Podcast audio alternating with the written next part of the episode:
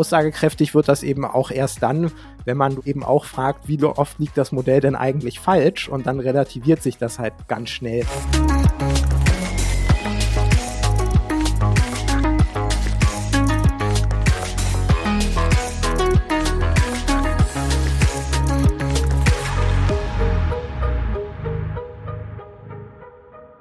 Herzlich willkommen zu In Numbers We Trust, dem Data Science Podcast. Wir sind INWT und setzen Data Science Projekte um von der ersten Idee bis zum fertigen Produkt und in diesem Podcast sprechen wir darüber. Heute wieder im klassischen Remote Setup an meiner Seite in Hamburg Sebastian. Hallo, mein Name ist Sebastian, ich bin hier Gesellschafter und vor allen Dingen im Bereich Data Engineering tätig. Und mein Name ist Amit, ich bin auch Mitgesellschafter und bin heute mal im Homeoffice in Berlin und wir wollen uns heute unterhalten nochmal ein bisschen um das Thema Big Data und angrenzend die Frage, wie stelle ich eigentlich Ergebnisse richtig dar und wie kommuniziere ich, ob ein Modell gut oder schlecht ist. Und dafür wollen wir uns ein paar Anekdoten aus der damaligen Zeit des Big Data Hypes, über den wir ja schon mal ausführlich gesprochen haben, die Episode findet ihr natürlich auch verlinkt. Das wollen wir uns nochmal anschauen. Das heißt, heute werden wir uns mit Beispielen auseinandersetzen, die damals durch die Medien gegangen sind, für viel Aufregung gesorgt haben und wir werden uns anschließend angucken, was haben diese Beispiele, die damals diesen Hype befeuert haben, gemeinsam und welche Schlussfolgerungen kann man ziehen? Also wie sollte man eigentlich mit solchen Geschichten, die ja auch jetzt wieder die Runde machen in den Medien, umgehen? Wie sollte man sie lesen und welche Fragen sollte man gegebenenfalls stellen? Und wir haben uns drei Geschichten rausgesucht, die in dem Zusammenhang recht prominent sind, also im Zusammenhang mit Big Data. Es wird einmal um Cambridge Analytica gehen, äh, zum anderen dann um die Target Story, das ist ein US-Handelsunternehmen und dann noch um Google Flu Trends. Vielleicht erinnert sich noch jemand daran. Darüber wollen wir sprechen. Das sind allesamt äh, Dinge, die mit Big Data zusammenhängen, beziehungsweise Big Data nutzen und die dem einen oder anderen, der das damals in den Medien schon intensiv verfolgt hat, sicherlich bekannt sein werden. Los geht's mit Cambridge Analytica. Das ist ein äh, Analyseunternehmen, was mit dem Wertversprechen an den Markt getreten ist, dass äh, mehr oder minder die Meinung von Konsumenten oder Wählerinnen ähm, auf links gedreht wird und die sich also mit Big Data beeinflussen lassen. Zur Erinnerung, das ist eine Firma, die ist 2014 gegründet worden. Sie hatte eine sehr kurze und intensive Geschichte hinter sich. Äh, 2018 folgte die Insolvenz und das Ganze rückte so relativ plötzlich in das Licht der Öffentlichkeit, nachdem zunächst über Social Media mehrere Artikel so gepusht wurden und dann eben auch die Tagespresse das aufgegriffen hat. Damals wurde halt klar, dass äh, Cambridge Analytica intensiv Facebook-Daten nutzt, um psychologische Profile von Personen zu erstellen. Da wurde das Ocean-Modell genutzt. Das ist äh, ein in der Psychologie relativ verbreitetes Modell. Und das Ganze basiert auf Forschung von Mikhail Kosinski. Und das Unternehmen hat so relativ klar gemacht, dass sie da auf einem riesigen Datenschatz sitzen und dass sie proprietäre Algorithmen nutzen, wobei sie eben nur so grob umschrieben haben, was das Ganze mit dem Ocean-Modell auf sich hat. Und dass sie dieses Modell eben nutzen, um dann zu wissen, welche psychologischen Neigungen Personen haben und das wird wiederum dann verwendet für Microtargeting, also das heißt online die ganz gezielte Ansprache von Einzelpersonen basierend auf ihren Interessen oder in diesem Fall basierend auf dem psychologischen Profil. Das war etwas, was in der Form so noch nicht gemacht wurde. Zumindest wurde da so noch nicht offen drüber gesprochen. Und das Ganze wurde dann eben auch noch garniert mit einigen großen Erfolgsmeldungen. Einerseits ging damals die Runde, dass ähm, auf diese Weise Cambridge Analytica das Brexit-Votum mit beeinflusst hat. Das war ja damals relativ überraschend, der Ausgang dieses Votums. Und da hat sich Cambridge Analytica auf die Fahnen geschrieben oder so wurde zumindest behauptet, dass äh, der Einsatz dieses Modells da auch mit dazu beigetragen hat, dann die kritische Masse an Wählern gegen ähm, den Verbleib in der EU zusammenzubekommen. Und noch viel aufmerksamer wurde halt äh, verfolgt der Einsatz von Cambridge Analytica auch im US-Wahlkampf 2016. Da wurde Donald Trump unterstützt durch Cambridge Analytica und auch da klang so durch, dass der Wahlsieg von Donald Trump eben unter anderem auch auf diesem Einsatz dieser Big Data Algorithmen ähm, basierte. Und Armin, sag mal, der, der äh, wirkliche Einfluss hier findet dann statt durch die Schaltung von Werbung. Oder wie, wie, wie ist genau das Mittel, um hier wirklich Einflussnahme zu nehmen? Genau, also es ging da im Wesentlichen um Microtargeting, also das heißt die Schaltung von Werbung und ein Beispiel, was da so gebracht wurde, war zum Beispiel, wenn man jetzt auf diesem ähm, psychologischen Profil basierend herausgefunden hat, dass jemand besonders ähm, ängstlich eingestellt ist, also Furcht vor Neuem hat, dass man dann zum Beispiel ihn gezielt ansprechen kann, indem man ihm zum Beispiel Bilder zeigt von äh, vermummten Personen mit Brechstangen, ähm, so dass die Annahme entsteht, oder möchte jemand in mein Haus einbrechen? Und dann folgt daraus wiederum, die Person ist jetzt empfänglich für Werbung zum Beispiel äh, für Waffen. Und wenn man dann noch sagt, dass eben bestimmte Parteien ähm, dem eher aufgeschlossen gegenüberstehen, andere wiederum den Privatbesitz von Waffen stark einschränken können, dann ergibt sich daraus zum Beispiel eine Kette, die da gezielt adressiert werden könnte. Und das Ganze wird eben äh, besonders effektiv, vermeintlich zumindest, weil man eben sehr genau weiß, wie eine Person tickt und sie eben sehr gezielt ansprechen kann, um dann eben das Ziel zu erreichen. Also zum Beispiel sie dazu bringen, etwas zu kaufen oder eben auch eine bestimmte Partei zu wählen.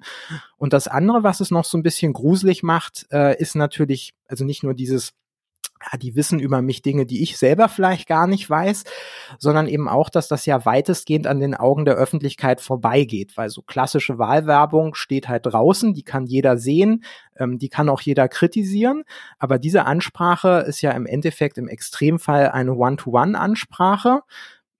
Und ähm, da war halt natürlich auch fraglich, was passiert denn da eigentlich auf Facebook oder generell auch auf anderen Online-Marketing-Kanälen, ohne dass die Öffentlichkeit das überhaupt mitbekommt. Das hat es halt nochmal unheimlicher gemacht. Okay, und die, vor allen Dingen die Information, die hier drin steckt äh, oder vermeintlich drin steckt, ist eben das Persönlichkeitsprofil im Sinne dieses Ocean-Modells, ähm, worauf man dann genau rausfindet, also Person ist ängstlich, deswegen können wir entsprechende Werbung schalten. Das ist genau der Link, um das Microtargeting dann auch machen zu können.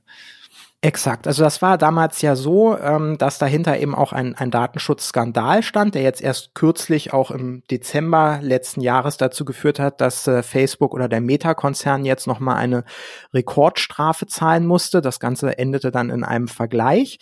Und äh, was damals eben passiert war, ist, dass äh, ein Forscher eine App geschrieben hatte und ähm, mit dieser App mit der musste man halt paar personenbezogene Daten teilen. Also man hat an einer Befragung teilgenommen, hat der App aber eben auch Zugriff auf ähm, das eigene Profil eingeräumt und das, was dann der eigentliche Datenschutzskandal war.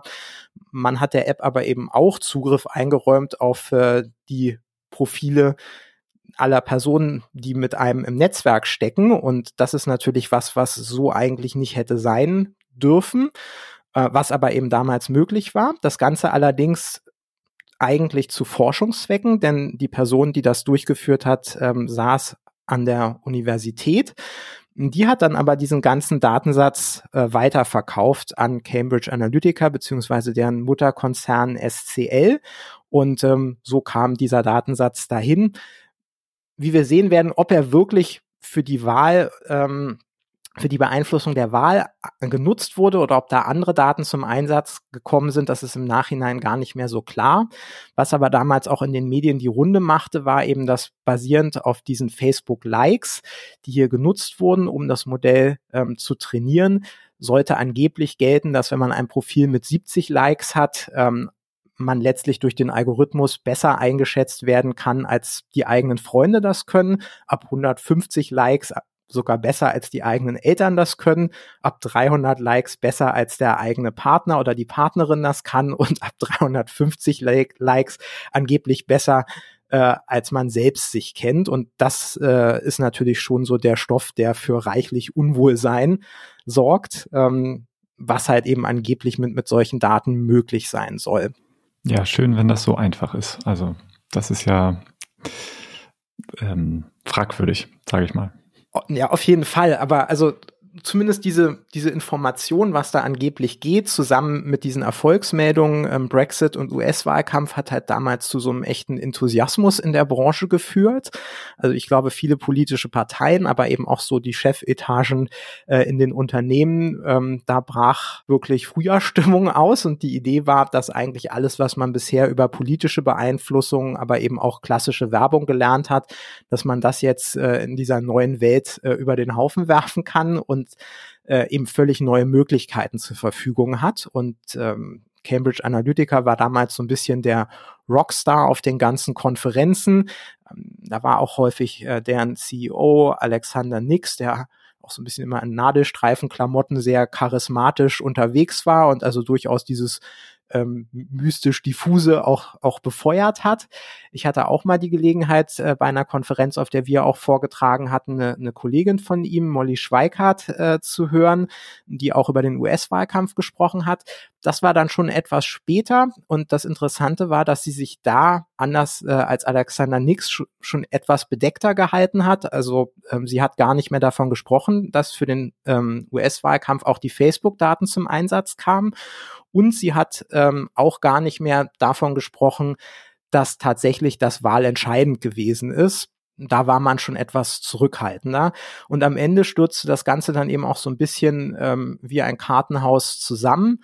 Also es, es kam halt heraus, dass vieles davon dann doch nicht so magic war, dass eben auch mit teilweise mit anderen Daten gearbeitet wurde, Daten, die sich in den USA ganz normal zusammenkaufen lassen, die also für, für jede, jeder Mann in dem Bereich eigentlich äh, verfügbar sind und dass eben auch eher mit Standardalgorithmen gearbeitet wurde und das, was so die Runde gemacht hat mit diesem Ocean-Modell, ähm, gar nicht unbedingt zum, zum Einsatz gekommen ist. Darüber hinaus hat man eben noch äh, über dieses Unternehmen gelernt, dass es eben etliche Gesetze verletzt hat und äh, nicht immer mit nur mit lauteren Methoden gearbeitet hat. Und ähm, es kam dann eben zum Beispiel auch raus, dass einiges auch angeblich überhaupt gar nicht stattgefunden hat. Also zum Beispiel ähm, hat das Unternehmen sich selbst dahingehend geäußert, dass äh, es an der Brexit-Kampagne überhaupt nicht beteiligt war. Also vieles ähm, blieb dann ein bisschen im, im Ungewissen am Ende.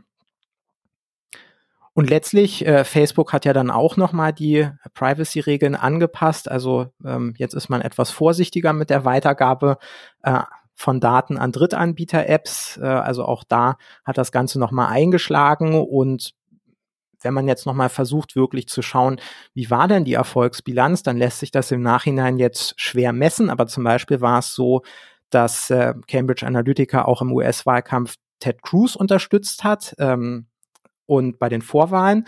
Und der hat es ja nun nicht geschafft. Cambridge Analytica hat sich zwar schon auf die Fahnen geschrieben, dass äh, Ted Cruz angeblich vorher recht unbekannt gewesen ist und dass auch wenn sie ihn nicht zum Präsidentschaftskandidaten der Republikaner machen konnten, ähm, er immerhin durch ihren Einsatz bekannt geworden ist. Ob das jetzt wirklich an ihrem Einsatz lag oder an anderen Dingen, das lässt sich so im Nachhinein eben nicht mehr so gut feststellen.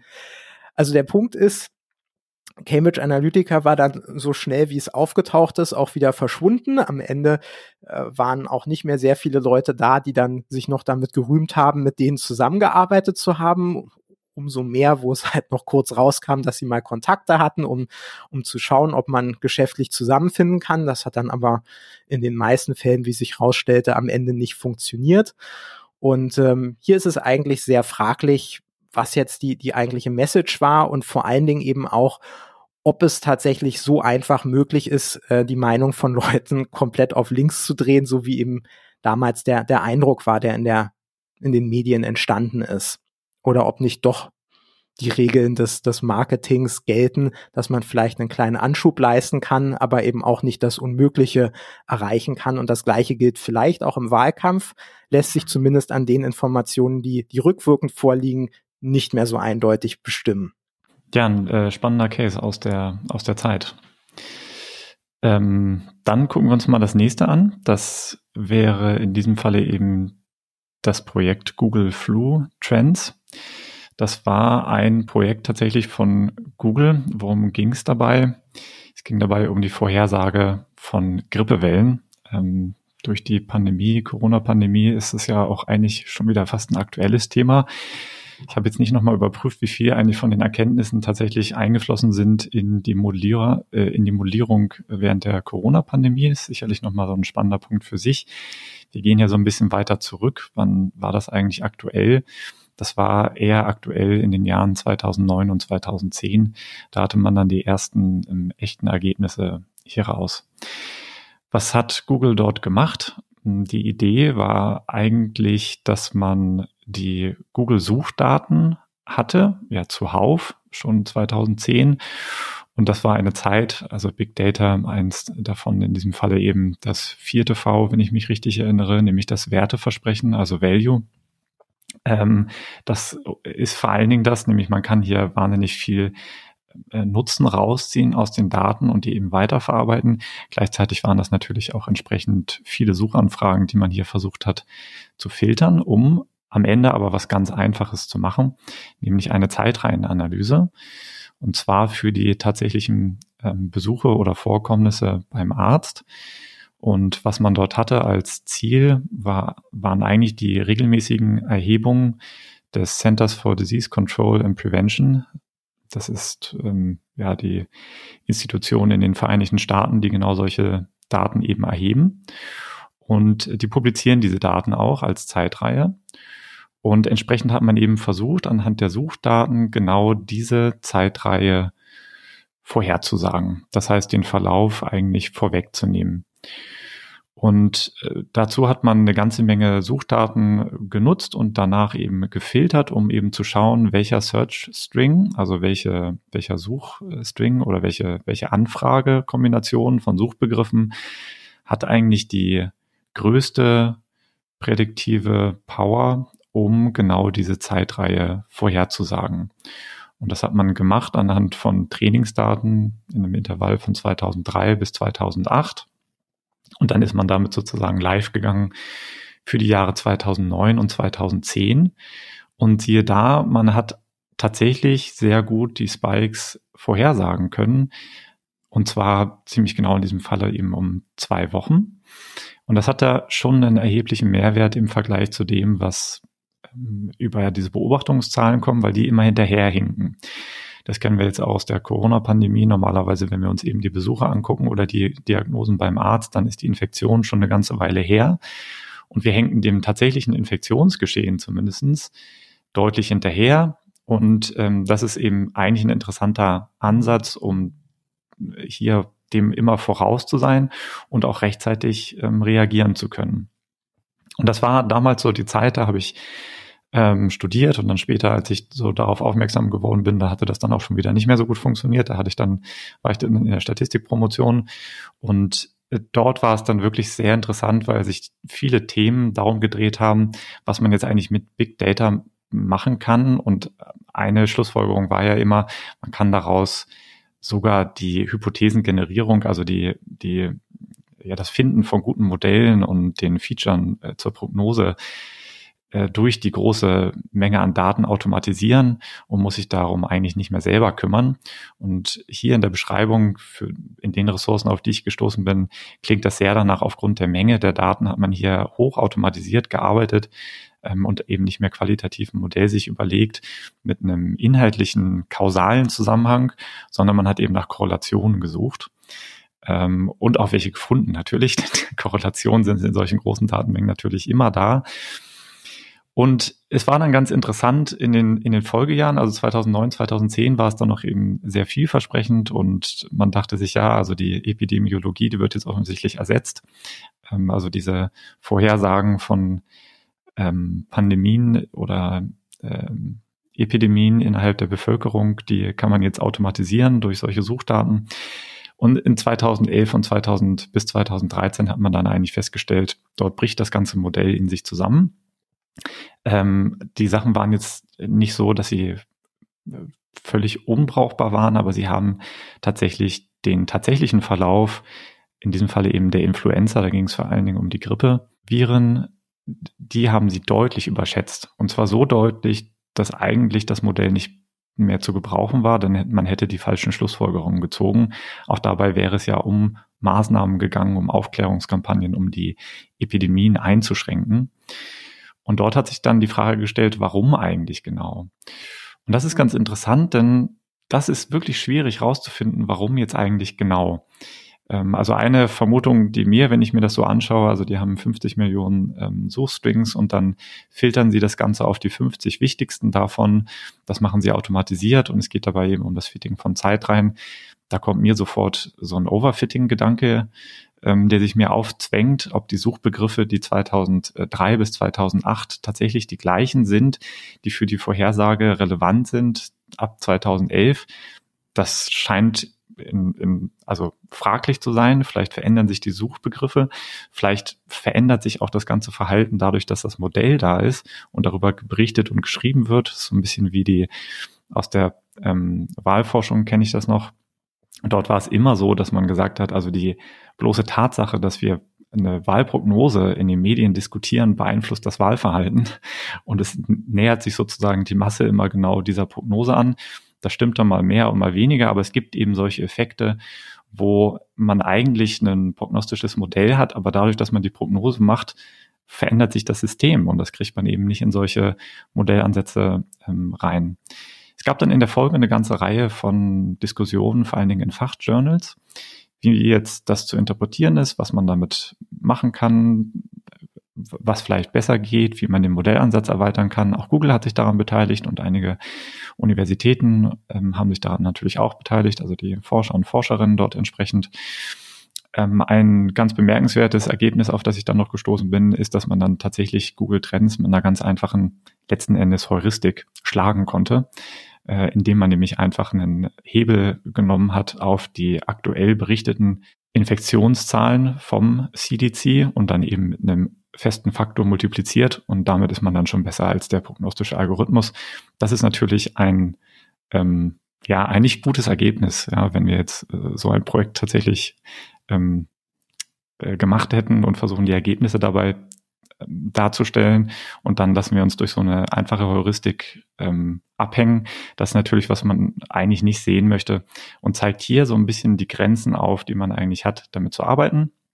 Nichtsdestotrotz wird an genau solchen Ansätzen auch weiter geforscht. Ne? Also soziale Medien und vor allen Dingen Facebook-Daten, Twitter-Daten und so etwas zu nutzen und dort noch mit einzubeziehen. Die Suchdaten sind ja auf dieser Granularität gar nicht öffentlich.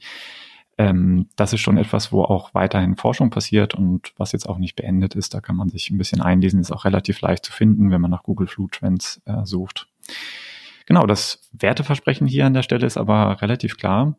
Wir erkennen die Grippe, bevor es die Epidemiologen tun. Und das ist schon eine sehr spannende Aussage gewesen damals ähm, im Kontext dieser Zeit.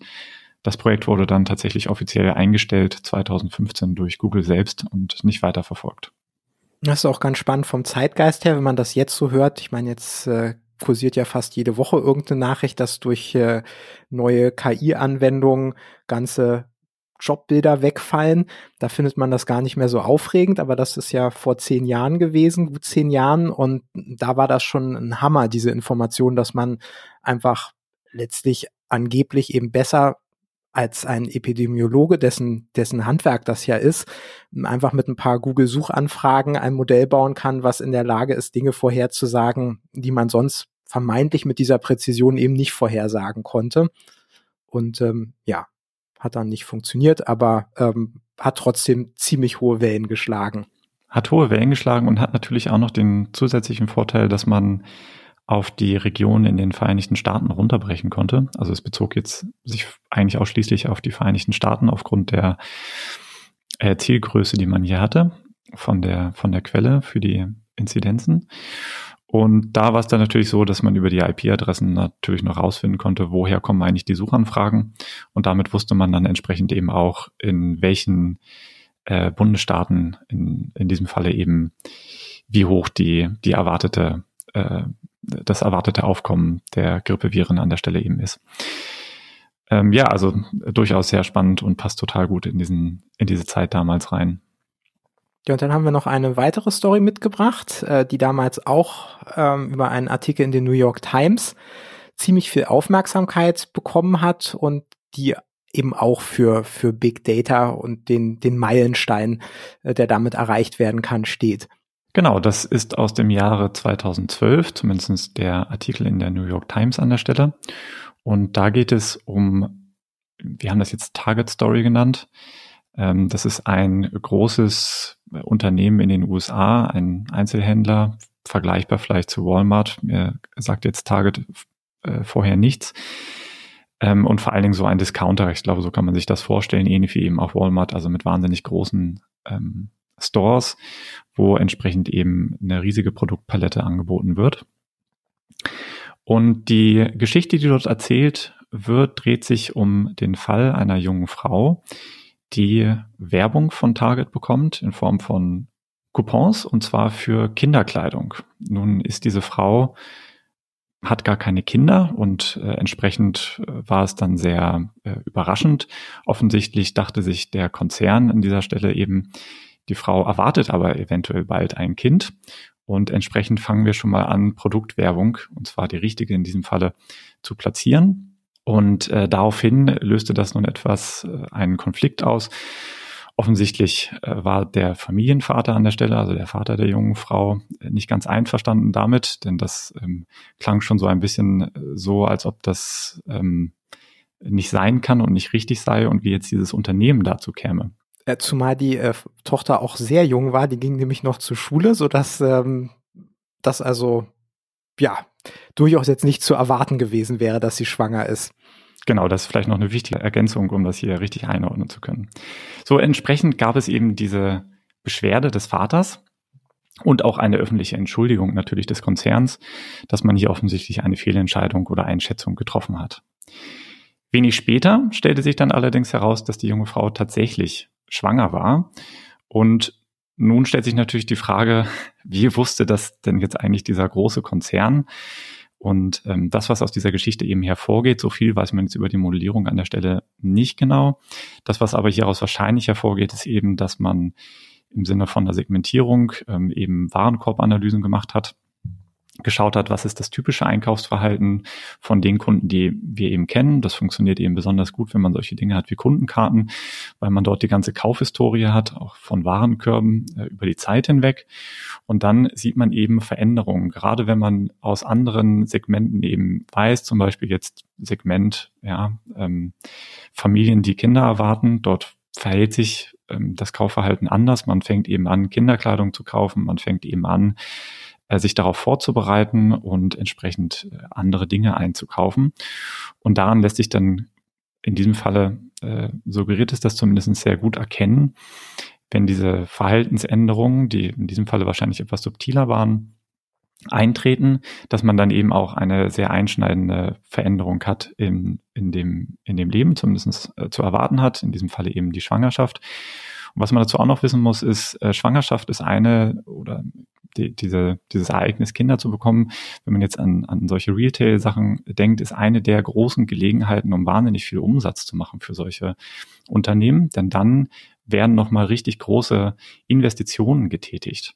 Das bedeutet, wenn man diesen Punkt bekommt und eine Kundenbindung herstellen kann, dann sind die ganzen Pflegeprodukte, die ganzen äh, Dinge wie Kleidung, die neu gekauft werden müssen, Kinderbetten, alles, was dazugehört, das ist nochmal ein riesiger Hebel, wo diese ganzen äh, Kostenfaktoren wie, wie sparen und teuer für einen bestimmten Zeitraum ausgehebelt sind und wahnsinnig viel Umsatz generiert werden kann. Deswegen ist es wahnsinnig spannend für solche Unternehmen, das rauszufinden und dort auch hinterher zu sein, um dort im richtigen Moment genau diese Werbung zu schalten. Denn das hat auf den tatsächlich langfristigen Umsatz, aber auch kurzfristig ähm, großen Einfluss oder kann zumindest einen großen Einfluss haben. Ja, und in diesem Falle. Oh, sorry.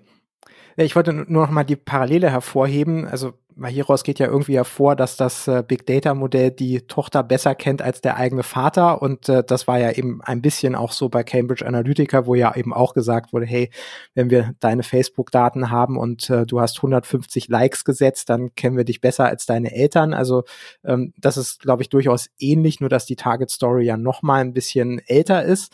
Äh, und das Ganze ähm, zwar jetzt nicht ganz so in Richtung psychologisches Profil geht, aber eben für diese Zeit eben auch deswegen so ein Aufreger war, weil man einfach gedacht hat, das ist ja unglaublich, was man mit diesen ähm, ja, Transaktionsdaten in der Historie einfach anstellen kann, was man da für Modelle bauen kann, was man für Use Cases bedienen kann. Und auch da ähm, ging die Herzfrequenz, glaube ich, ähm, wieder hoch bei einigen Leuten, dass es sehr wichtig ist, auf dieses Big Data, auf diesen Big Data Zug aufzuspringen und da eben auch mitzumachen. Ja, ich glaube, die große Angst, die dort immer mitschwingt aus europäischer oder vielleicht auch vor allem deutscher Sicht, sind immer Datenschutzbedenken. Ich glaube, die waren jetzt hierbei am Ende gar nicht so groß, sondern vor allen Dingen geht es eben um die, ja, um die Gläsernheit eigentlich ähm, des Menschen. Das heißt, man ist komplett durchschaubar und vorhersehbar und äh, man hat eigentlich dort in diesem Sinne gar keine Privatsphäre mehr ähm, sondern es wird alles analysiert und sofort auch ausgenutzt. Das ist natürlich eine große Angst, jetzt Datenschutz ähm, an der Stelle äh, Frage hin oder her, aber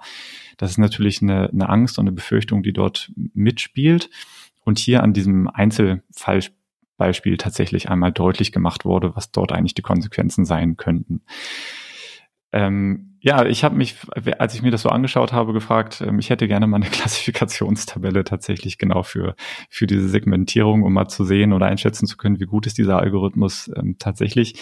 Die haben sie jetzt nicht mitgeliefert im Artikel. Ich glaube, die bekommt man äh, höchstwahrscheinlich auch nicht. Ähm, das, ich kann mir gut vorstellen, dass man jetzt anhand dieser Kundenkarten dort eine ganze Menge ähm, erkennen kann dass man jetzt äh, genau diese Änderungen so gut erkennen kann, das würde mich doch schon stark überraschen, gerade ähm, in dieser Zeit. Insofern würde ich das hier vor allen Dingen auch als Einzelbeispiel sehen, woran man mal ganz gut deutlich machen kann, was wir mit solchen Algorithmen erreichen können, prinzipiell und eventuell im Mittel auch ganz gut ähm, schaffen. Dass man jetzt aber wirklich auf der individuellen Ebene eine ernsthafte Befürchtung haben muss, dass genau solche Details so zufällig, so zuverlässig erkannt werden können, das halte ich dann doch irgendwo für fraglich. Ich glaube, irgendjemand äh, sagte das einmal auf einer Konferenz. Ich kann mich leider nicht mehr genau dran erinnern, äh, in welchem Zusammenhang das eigentlich genau war. Dort ging es auch um vor allen Dingen das Tracking und Tracking-Informationen äh, nach dem Online-Shopping. Der sagte dann ähm, so viel wie, naja, solange mir Amazon kurz nachdem ich ein Portemonnaie gekauft habe, Werbung schaltet für Portemonnaie, mache ich mir nicht so wahnsinnig viele Gedanken, ähm, denn diese Informationen kriegen sie noch nicht mal zusammen verarbeitet, dass ich offensichtlich schon ein Portemonnaie habe. Ähm, und so irgendwo so auf dieser Ebene geht's mir hiermit genauso. Ähm, ich kann mir das nicht vorstellen, dass man dort mit einer besonders gute Vorhersagekraft hat. Gleichzeitig kennen wir wirklich nicht die Daten und die Hintergründe, woher dieses Projekt eigentlich kommt. Ja, das bringt uns dann eigentlich schon wieder zum Fazit, denn ähm, letztlich ist es so, dass generell sprechen Leute sehr positiv auf, auf Erzählungen an. Und es gibt ja eben auch den Trend zu sagen, ähm, Storytelling müsse man eben auch auf Datenthemen ausweiten. Und es ist sicherlich in begrenztem Maße auch richtig, denn äh, wenn die Ergebnisse von Analysen einfach sehr nüchtern und auch überhaupt nicht verständlich dargestellt werden, dann ist das natürlich definitiv nicht das, was man haben will. Auf der anderen Seite muss man schon sagen, dass speziell, wenn wir uns mit Modellen beschäftigen, Datenthemen doch noch mal ein bisschen anders sind als ähm, ja Auseinandersetzungen mit mit anderen Themen und dass dieses Storytelling eben doch an Grenzen stößt. Also man muss bei allen drei Fällen sagen, dass ja letztlich das deswegen so eine weite Verbreitung gefunden hat, weil es eben tolle Geschichten waren, die irgendwie Emotionen auslösen. Datenschutz hattest du schon angesprochen. Man fühlt sich plötzlich als, als gläserner Mensch, also irgendwie entblößt für, vor anonymen Konzernen. Dazu werden irgendwelche Methoden eingesetzt, die sich so dem, dem Verständnis äh, entziehen. Also auch das ist eine, eine komplette Blackbox und, und fühlt sich nach irgendeiner ja, also nach, nach Zukunft an und äh, irgendwas überrollt einen da. Das schürt vielleicht auch nochmal so ein, eher so ein Unwohlsein und ähm, dann wird man sehr leichtgläubig für, für den Erfolg und verallgemeinert halt sofort von, von dem Einzelfall, zum Beispiel im, im Fall der Target Story, äh, auf das Modell und spricht dem Modell bestimmte Eigenschaften zu. Dabei ist ja eigentlich relativ klar, wenn ich irgendwie eine Million Kundinnen habe, kann ich fast zufällig sagen, zehn Prozent davon sind schwanger und da ist mit Sicherheit mehr als ein Fall dabei, wo man ähm, vor der Person dann selbst glaubt zu wissen, dass sie schwanger ist, aber aussagekräftig wird das eben auch erst dann, wenn man, du hattest die Klassifikationsmatrix angesprochen, eben auch fragt, wie oft liegt das Modell denn eigentlich falsch und dann relativiert sich das halt ganz schnell. Worauf wir halt so ein bisschen hinaus wollen, ist bei, bei allem Bedürfnis nach Geschichten und eben sicherlich auch der, der Rechtfertigung, dass auch Ergebnisse aus Analysen nicht unbedingt immer dröge dargestellt werden müssen, ist es doch irgendwie wichtig, dass man den gesunden Menschenverstand behält und dass man eben auch vielleicht Schlagwort Data Literacy ein bisschen sich mit dem Thema auskennt und eben auch weiß, welche Fragen man stellen muss, um dann eben wirklich auf den, den Grund äh, zu kommen und rauszufinden, ist das einfach ein gutes Modell? Ähm, ist das ein, ein ja, Modell, was die Fähigkeit hat, die Welt zu verändern? Äh, oder ist das halt einfach irgendein Versuch, der Stärken und Schwächen hat? Also das soll überhaupt nicht heißen, dass, dass die Modelle nichts taugen. Das wissen wir ja gar nicht. Aber es ist, glaube ich, einfach wichtig, das passende Handwerkszeug zu haben und nicht sofort einen Kniefall zu machen, wenn man so eine Geschichte hört, sondern einfach ähm, den Menschenverstand angeschaltet zu lassen und kritische Rückfragen zu stellen, eben zum Beispiel in die Richtung, also wirklich zu hinterfragen, welche Daten kommen denn da zum Einsatz, was tut das Modell wirklich, was weiß man über das Modell und dann eben auch kritisch zu hinterfragen, ähm, die Erfolgsgeschichte dahinter, sind das vielleicht nur Einzelfälle, gibt es irgendwelche Gütemaße, denn da ist es ja schon so, Gütemaße sind natürlich nicht so spannend und ich glaube, wenn, wenn Target jetzt gesagt hätte, unser Modell hat äh, ein AOC von 0,85, dann hätte das wahrscheinlich nicht so große Aufmerksamkeit erzielt, obwohl das vermutlich in der Praxis äh, schlechter gewesen ist als ähm, als dies hier. Ähm, aber das ist halt dann schon wichtig, sich damit auch ein bisschen auseinanderzusetzen. Und das ist dann vermutlich eben auch eine Kompetenz, die in Zukunft etwas stärker gefordert sein wird, wenn es eben immer normaler wird, dass wir mit Daten zu tun haben, dass wir überall Daten lassen.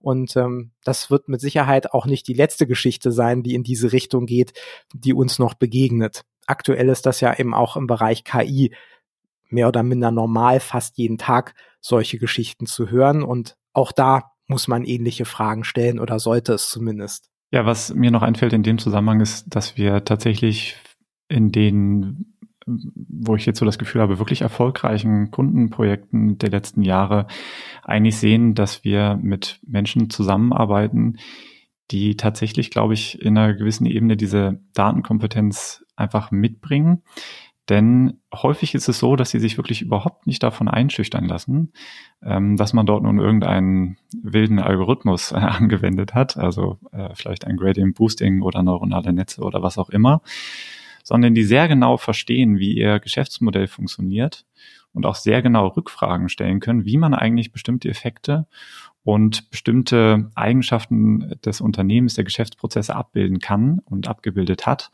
und auch sehr genau in der Lage sind ähm, zu verstehen, wie sie eigentlich den Outcome von so einem Modell bewerten. Und das völlig unabhängig davon, ob die nun selber in der Lage sind oder wissen, was eigentlich so ein Algorithmus kann, woher der kommt, was der, wozu der da ist, was der für Eigenschaften mitbringt, was vielleicht die optimale Modellwahl wäre. Das können die alles nicht genau hinterfragen.